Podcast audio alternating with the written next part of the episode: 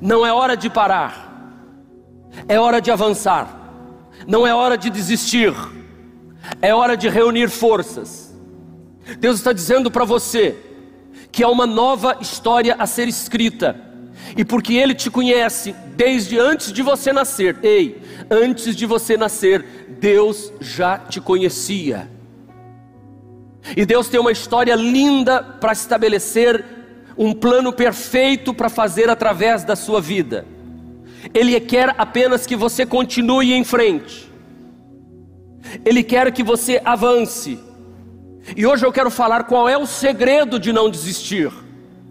Porque eu conheço muitas pessoas dizendo: eu desisti do casamento, eu desisti de lutar pela minha saúde, eu desisti do curso, eu desisti de começar aquela empresa, eu desisti de fazer a música, eu desisti de escrever o livro, eu desisti de servir no ministério.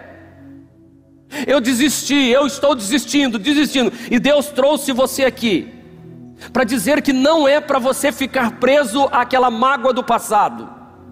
Não é para você ficar preso àquele de, dia de luto que você viveu, em que você perdeu um pai, uma mãe, um filho ou uma filha, em que você perdeu um esposo ou uma esposa Deus está dizendo que você não pode ficar estacionado, você não pode desistir, porque um dia talvez você foi ferido por alguém, e Deus sabe quem lhe feriu, e você sabe quem feriu, Ele sabe dos abusos que você sofreu, Ele sabe dos traumas que você viveu, Ele sabe das dores que você traz escondido dentro de você, mas Deus quer que você seja forte. Qual é o segredo, pastor, de ter uma vida bem-sucedida? Qual é o segredo? Nós precisamos, em primeiro lugar, ter a percepção sempre na nossa vida de que nós ainda não alcançamos a meta. Porque o grande problema, quando eu acho que eu já cheguei ao resultado final, eu paro.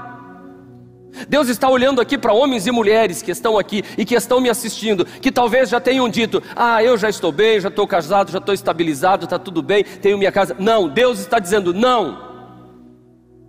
Tenha a percepção, se você quer ser um vencedor, se você quer se transformar naquilo que Deus sonhou, naquilo que Deus planejou, então você não pode pensar que você já terminou. A vida cristã, ela é sempre seguir. Ela não é feita de um alvo, de uma conquista. Mas quando você conquista um alvo e você vai até aquele local, Deus quer mais. Ou Deus lhe dá mais desafio. Vocês se lembram quando Jesus contou que certo homem, indo para uma terra distante, chamou três servos. Ele tinha muitos servos na casa dele, mas ele chamou três.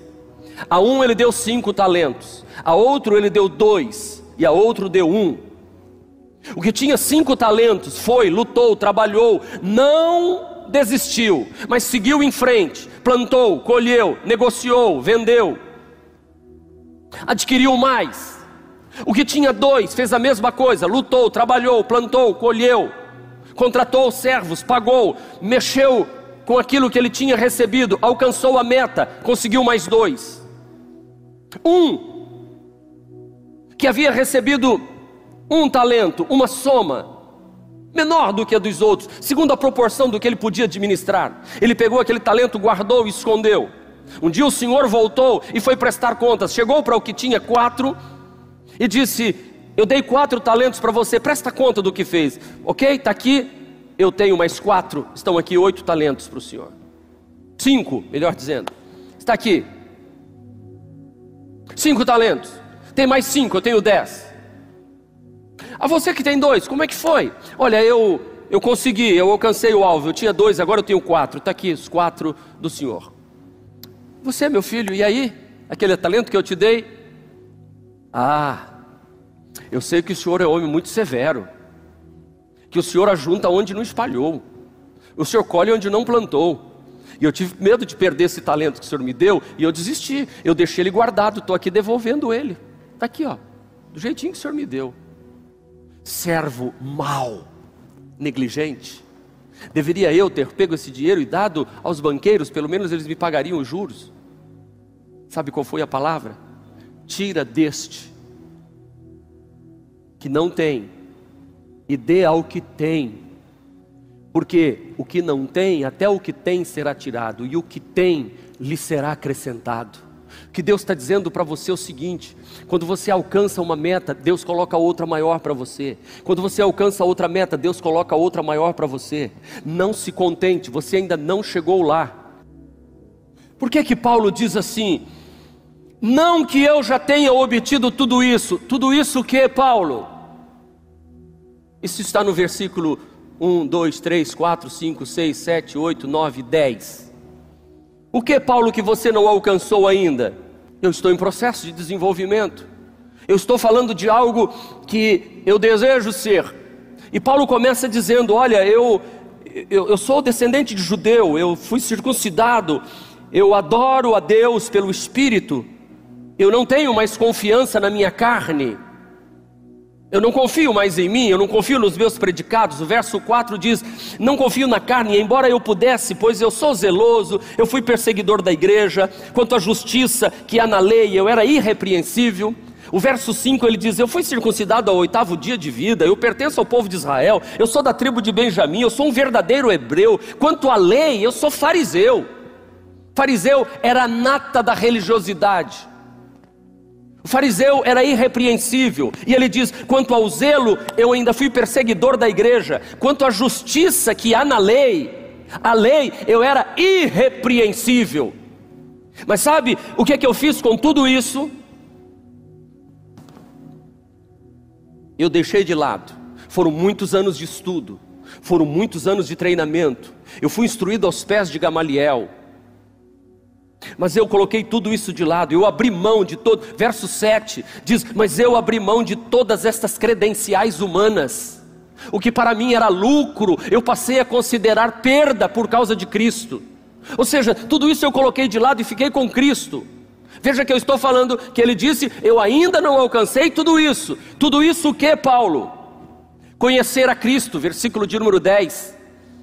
Eu ainda não conheço a Cristo como eu deveria. Mas espera um instantinho, você teve um encontro com ele na estrada de Damasco, você ouviu ele falando: Saulo, Saulo, por que tu me persegues? E você perguntou, Paulo, quem és tu, Senhor? E ele disse: Eu sou Jesus.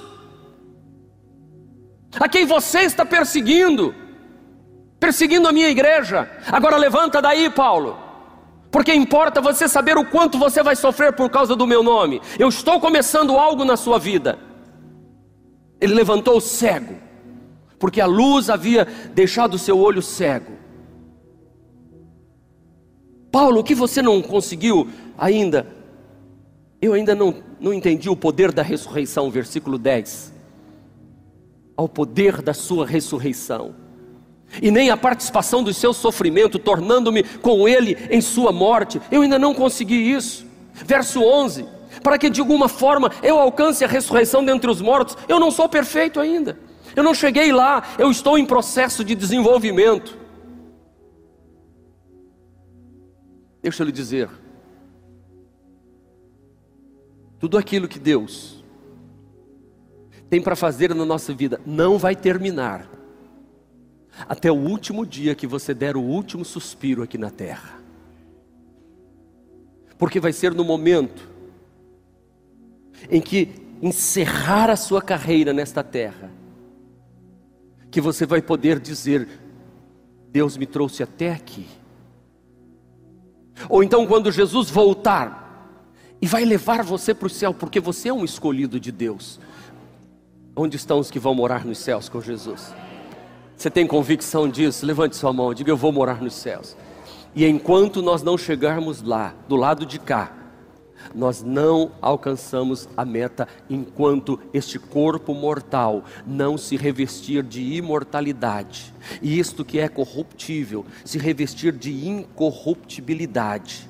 Somente neste dia nós vamos dizer: tragada foi a morte na vitória agora somos parecidos com o Senhor Jesus. E é isso que Deus quer transformar você. Não pense que você já terminou, que está bom, o que você conhece, o que você tem. Deus quer te levar para um patamar maior. Deus quer dar mais a você. Ei, as suas mãos, faça assim com as suas mãos. Deus quer dar mais para as suas mãos. Deus quer dar uma medida maior. Lembra dos talentos? O que tinha dez ficou com onze. Você diz, Deus pode dar que eu vou multiplicar. Tem coragem de dizer isso para Deus? Tem coragem de, ter, de multiplicar mais? Tem coragem, diga Deus, pode dar que eu vou multiplicar. Diga, pode dar que eu vou multiplicar.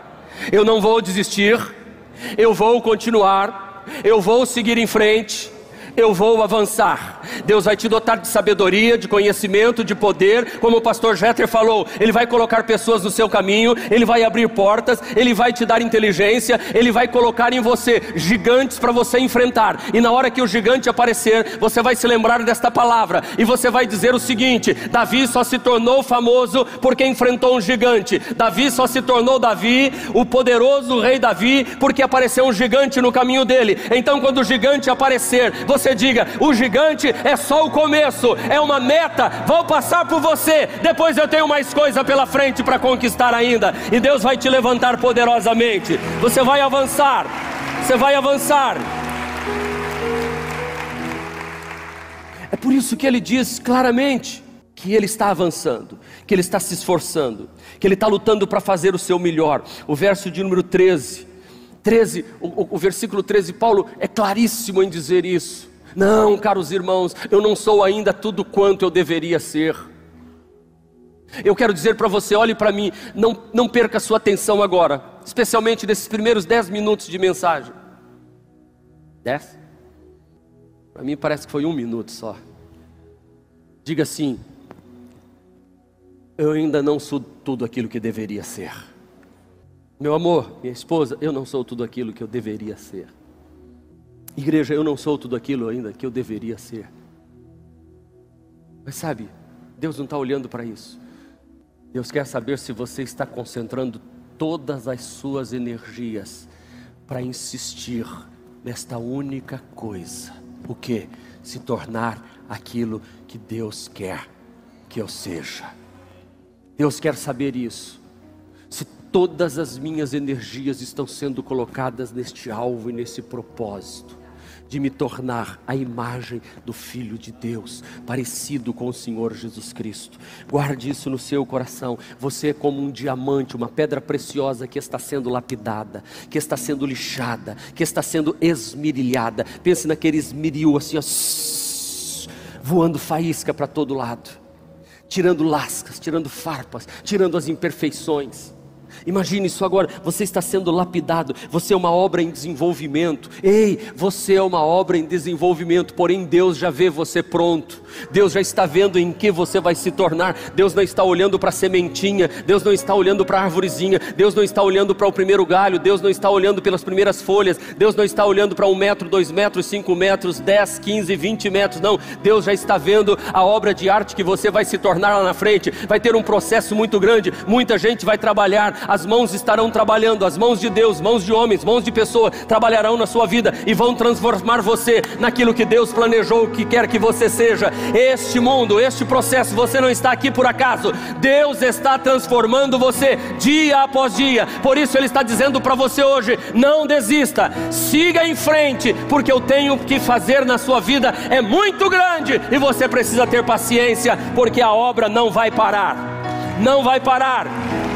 Se você quer seguir em frente, amém, amém. Diga, fala Deus ao meu coração. Eu quero que o Espírito Santo toque no seu coração como está tocando no meu coração. Peço em nome de Jesus nesta hora. Dê um glória a Deus bem forte. Diga, eu estou ouvindo o que Deus quer falar comigo. Eu vou empreender todo o esforço para me tornar aquilo que Deus quer que eu seja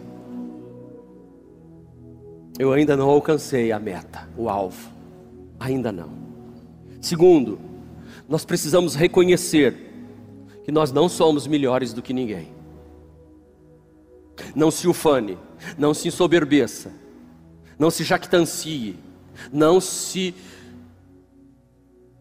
empavone, se empavonar de achar que é melhor do que os outros. Ele diz: Não, caros irmãos, não, caros irmãos. Eu citei tudo isso aí atrás. Tem um momento que Paulo escreve aos Coríntios que ele fala assim: Eu vou falar meio como louco agora. Ele começa a falar tudo que ele é. Olha o que vocês estão fazendo comigo. Paulo diz: Eu estou tendo que dar minhas credenciais para vocês, para dizer quem eu sou, mas eu não sou nada disso aí. Eu, eu, isso aí é, nada para mim. O que importa é Cristo na minha vida. Paulo, quando você lê a carta aos Coríntios, ele fala isso. E aqui em Filipenses, ele também ele dá uma, uma noção de quem ele era, mas ele diz: Tudo isso ficou de de lado, mas eu não sou melhor do que vocês. Não, não, caros irmãos, eu não sou ainda tudo quanto deveria ser.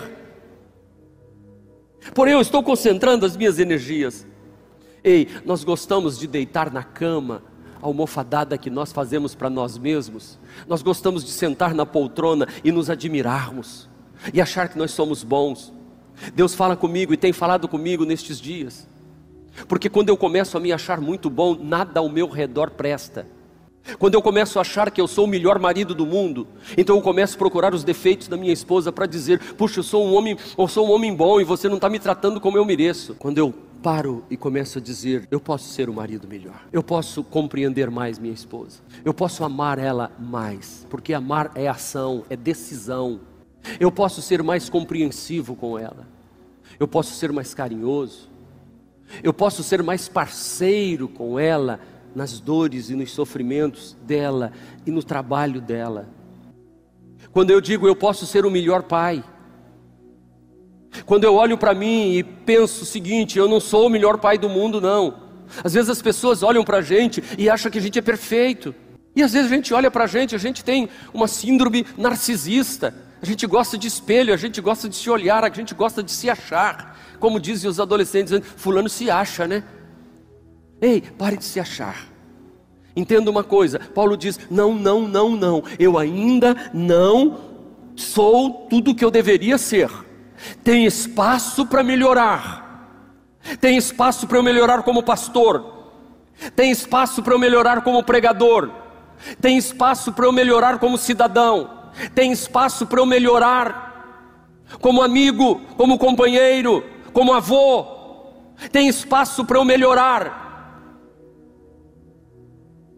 e este espaço precisa ser preenchido, e Deus quer que eu vá, que eu concentre forças para melhorar. Ei, Deus está falando com você hoje, filho, filha, homem, mulher, esposa ou esposa. Não se ache. Paulo tinha tudo para dizer: Eu sou um homem importante, ele é um dos homens mais importantes do Novo Testamento depois de Jesus, e que sabe de toda a Bíblia Sagrada. Mas ele está dizendo para nós o seguinte: eu não sou melhor do que ninguém, mas eu também tenho uma notícia para dar para você: você também não é pior do que outras pessoas. Porque quando Deus olha lá de cima, Ele não vê uns melhores e outros piores. A Bíblia diz que Deus, olhando de cima, não viu um justo sequer, porque todos são falhos, não há um homem sequer. Você diz: não, não, não, esse homem aqui de cabelinho branco é tão bonzinho, é vovozinho, você não sabe o que passa pela cabeça desse vovozinho, ou dessa vovozinha, ou do que já passou, ou do que tem passado. Você também não é pior. E Deus está olhando para você hoje, dizendo para você: nós vamos lapidar isso, nós vamos trabalhar isso. Agora, se você achar que já chegou lá, se você achar que você é melhor do que os outros, se você achar que você é tão bom, sabe o que vai acontecer? O diabo vai dar uma rasteira em você. Há um versículo na Bíblia que diz assim: a soberba é o princípio da queda, a soberba está a um passo do precipício. Todo o que arvora para si o orgulho e a soberba está a, a um passo da queda. Deus está dizendo para você: melhore no que você faz. Eu não sei qual é a sua área de trabalho. É um advogado, pois seja o melhor. É um médico, pois seja o melhor. É um vendedor, pois seja o que vai ganhar prêmio na sua empresa. Ei, você faz faxina, que a sua faxina seja melhor. Que você passa, passa roupa, que a roupa que você passa, quando a pessoa veste, ela sente: puxa, quem passou essa roupa? Foi Fulana. Ah, ajuda essa pessoa, ela é muito boa no que faz. É isso que Deus está dizendo. Não se ache. Deus está levantando pessoas aqui, mas você vai ter que se aprimorar. Não se ache melhor do que ninguém. Nós precisamos deixar o passado para trás, ou então dar um ressignificado. Quanto ao passado, olhe para mim, deixa eu lhe dizer algo. Quanto ao passado, você só tem duas atitudes. Porque passado você não pode voltar no passado para mudar as coisas. É impossível. O que aconteceu, aconteceu. Com o passado tem a primeira atitude que você pode tomar. E é isso que Paulo diz para a gente aqui, olha. Esquecendo o passado Pastor, eu não consigo esquecer o passado. Precisa esquecer. Precisa deixá-lo no passado. Se você quer continuar a vida, deixe esse passado para trás. Existem coisas novas para você. Novo, há um novo de Deus. Por isso que eu sempre digo: há algo de bom vindo da parte de Deus na sua direção. E algo lindo, algo maravilhoso. Esquece o passado. Você precisa esquecer aquele tapa que você levou. Pastor, eu nunca vou esquecer. Então dê um ressignificado a ele. Eu não consigo esquecer a violência que eu sofri dentro da minha casa, o abuso que eu sofri sendo uma moça, que eu sofri do meu pai, do meu irmão, da minha irmã, do primo, da prima. Então volte lá e dê um ressignificado a este passado, para que você não fique preso a ele. Paulo diz isso aqui de dentro de uma cadeia, dizendo: Eu quero esquecer o que ficou para trás. Eu não vou ficar contando as minhas mazelas e nem vou ficar contando as minhas vantagens do passado. Eu tenho uma história presente. Eu estou aguardando e a expressão é esperançoso. Vem do verbo esperar. E esperançar é fazer alguma coisa enquanto aguarda aquilo chegar. Você tem que avançar, esquecer e no passado dar um ressignificado, sabe o que é? Você tem aqui no seu passado um lixo.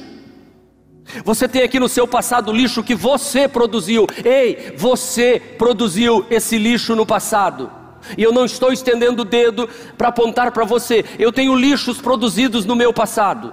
Todos nós temos. Mas existe muito lixo no meu passado que não foi produzido por mim que foi produzido por pessoas que estavam ao meu lado, muito lixo que foi produzido pelos meus avós,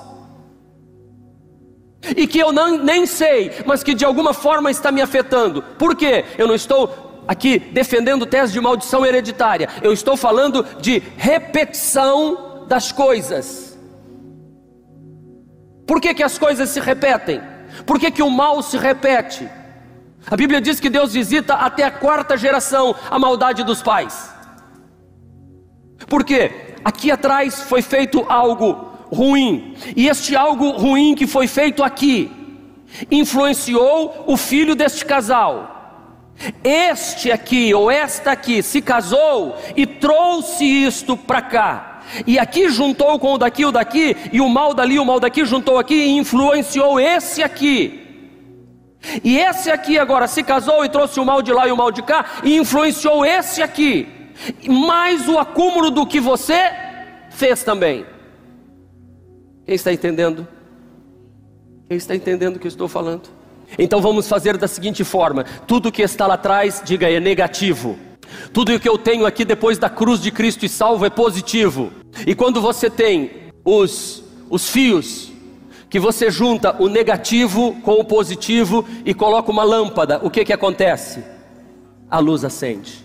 Então, Deus está te convidando em Cristo Jesus você revisitar o seu passado e olhar para ele e dizer assim: Deus estava lá e Deus viu tudo o que foi feito e todo o mal que fizeram para mim. Eu libero perdão ao meu pai, à minha mãe, os meus amigos, as pessoas que fizeram mal para mim. Eu libero perdão e entra então o sangue de Jesus, te purifica e aquilo que era negativo juntou com o positivo e acende-se uma nova luz e você começa uma nova vida, não mais preso ao passado, mas olhando e avançando para o que está diante de você. E agora você vai formar uma família, vai se casar, e o que você vai passar para os seus filhos não é mais aquela coisa lá de trás, e a bênção do Senhor vai visitar mil gerações. Se quatro gerações o mal alcança, a bênção de Deus vai para mil gerações. Uh! Esqueça o passado, ou dê um ressignificado para ele. Não deixe ele ficar te dominando, não deixe ele te destruir. Por isso, que, que eu até formei aqui umas bem-aventuranças ao contrário. Bem-aventurado os traumas que eu vivi, bem-aventuradas as lágrimas que eu derramei, bem-aventuradas as decepções que eu tive, bem-aventuradas as descobertas que eu, que eu fiz no passado, bem-aventurados os momentos em que eu tive que chorar sozinho. Bem-aventurado o momento em que eu me senti sozinho, porque aquilo tudo Deus pegou e Deus é especialista em pegar matéria podre e transformar em matéria-prima. Eu tenho que colocar tudo nas mãos de Deus. Toda dor que eu causei a alguém, Deus vai usar para transformar. Todo mal, Paulo tinha isso na cabeça dele. Esquece o passado. Não importa o aborto que você fez, não importa o roubo que aconteceu, não importa o mal que você fez não importa o abuso que você cometeu, não importa todo o seu passado, se colocado aos pés de Jesus, o sangue de Jesus Cristo te purifica de todo pecado. É a hora de você começar um novo tempo e dizer: estas correntes e estes grilhões não mais me prenderão. A Bíblia diz que o que confessa e deixa alcança misericórdia. Dê o próximo passo, esquecendo-me das coisas que ficam para trás e avançando para as que estão diante de mim. Eu prossigo para o prêmio, para o alvo da soberana vocação de Deus em Cristo Jesus, o Senhor. Não pare. Nós precisamos ter convicção de que nunca é tarde demais para sermos transformados. Ei, nunca é tarde demais. Vocês se lembram do chamado bom ladrão da cruz, que a tradição católica chama de Dimas? Dimas está crucificado ao lado de Jesus. Dimas está aguardando o momento em que um soldado vai chegar com uma madeira, um porrete na mão e vai quebrar os seus, as suas duas canelas para que o corpo dele então penda na cruz. Dimas está aguardando que os corvos venham arrancar os seus olhos comer a sua língua, arrancar suas orelhas, porque o sangue, aquele cheiro, vai atrair os abutres e eles vão começar a comer ele vivo na cruz ainda. Ele está no desespero, mas tem um outro ladrão do lado de lá que está olhando para Jesus e está dizendo assim: por que, que você não salva? Você salvou tanta gente, salva ti mesmo e salva nós, como muitos religiosos hoje vêm à igreja para que Jesus salve ele para que Jesus dê a cura para ele, para que Jesus resolva o problema dele. Estão como esse ladrão, só pedindo as coisas de Jesus. Enquanto o Dimas olha, olha para o outro ladrão e, e permitam-me dizer, ele olha para o outro e diz assim: cala a boca, fica quieto, rapaz. Nós, na verdade, estamos recebendo a punição que nós merecemos. Ele reconheceu que era pecador, mas esse aqui, que está no meio, ele não é ladrão ele não é um impostor, ele não é um mentiroso. Este aqui no meio não é como nós. E você não teme a Deus, nem estando na mesma condenação que o Filho de Deus está aqui. E ele olhou e disse assim: Lembra-te de mim quando entrares no quê? Reino. Quem é que tem reino? Diga rei. Ele não viu Jesus ressuscitando mortos, ele não viu Jesus abrindo olhos de cegos, ele não viu Jesus levantando paralíticos, ele não viu Jesus ordenando pescas maravilhosas, ele não viu Jesus levantando as mãos e expulsando demônios, ele viu Jesus pregado na cruz, todo sujo de sangue, com uma coroa de espinho na cabeça, todo arrebentado, e ele reconheceu que Jesus, Jesus, nos últimos minutos da vida daquele homem, reconheceu que Jesus era Rei dos Reis e Senhor dos Senhores. Se você hoje reconhecer Jesus Cristo, primeiro, os seus pecados, reconhecer que Jesus é Rei dos Reis e Senhor dos Senhores e confessá-lo como seu Salvador, ele vai entrar na sua vida e vai te salvar, porque a resposta de Jesus para aquele homem foi: Hoje você vai entrar comigo no paraíso, hoje você vai morrer aqui, eu vou morrer aqui, mas juntos nós vamos à presença do Pai. Foi a última pessoa que Jesus salvou naquele momento da cruz. Nunca é tarde para você receber o milagre de uma transformação na sua vida. Hoje Deus trouxe você aqui para dizer que é momento de começar uma nova vida, um novo tempo. Prossiga para o alvo. Você vai ganhar um prêmio. Tem uma chamada de Deus para você e essa chamada vai terminar quando você chegar nos céus. Que Deus abençoe seu coração e você prossiga com Deus e não desista, porque o que Deus vai fazer é muito grande na minha e na sua vida.